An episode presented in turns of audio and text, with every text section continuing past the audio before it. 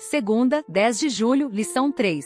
Verso para memorizar. Por meio do Espírito Santo, os crentes podem saber qual é a suprema grandeza do seu poder sobre nós, os que cremos, segundo a eficácia da força do seu poder. Ele exerceu esse poder em Cristo, ressuscitando-o dentre os mortos e fazendo-o sentar à sua direita nas regiões celestiais. Efésios, capítulo 1, versículos 19 e 20. Experimentando discernimento pelo Espírito Santo, não cesso de dar graças por vocês, mencionando-os nas minhas orações. Peço ao Deus de nosso Senhor Jesus Cristo, o Pai da Glória, que conceda a vocês espírito de sabedoria e de revelação no pleno conhecimento dele. Efésios, capítulo 1, versículos 16 e 17. Ao relatar suas orações, Paulo registrou um pedido central que ele colocou diante do trono de Deus. Ele já havia observado que o Espírito Santo entrará na vida dos crentes no momento da conversão deles. Paulo, então, orou por uma nova bênção do Espírito, pediu que desse o discernimento espiritual necessário, focado em uma compreensão aprofundada de Jesus, no pleno conhecimento dele.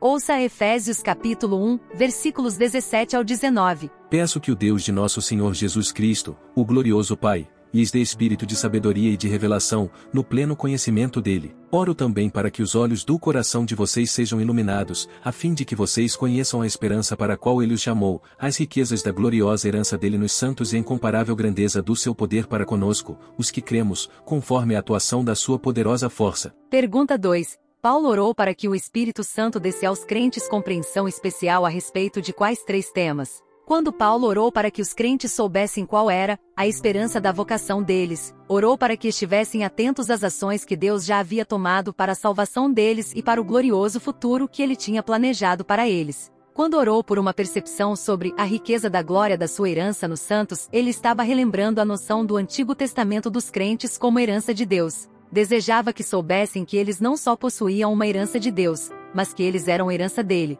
Queria que entendessem seu valor para Deus. Quando o apóstolo orou por discernimento sobre a suprema grandeza do seu poder sobre nós, os que cremos, imaginou o Espírito Santo trazendo nova compreensão da imensidão do poder de Deus e efetivando-o na experiência deles. Em todas essas orações, Paulo quis que essas pessoas experimentassem por si mesmas o que lhes havia sido dado por meio de Jesus. Como você pode experimentar melhor a suprema grandeza do seu poder sobre nós, os que cremos? O que isso significa na prática? O próximo tema da lição será participando do poder da ressurreição. Reserve um tempinho e ouça. Deus te abençoe. Até lá!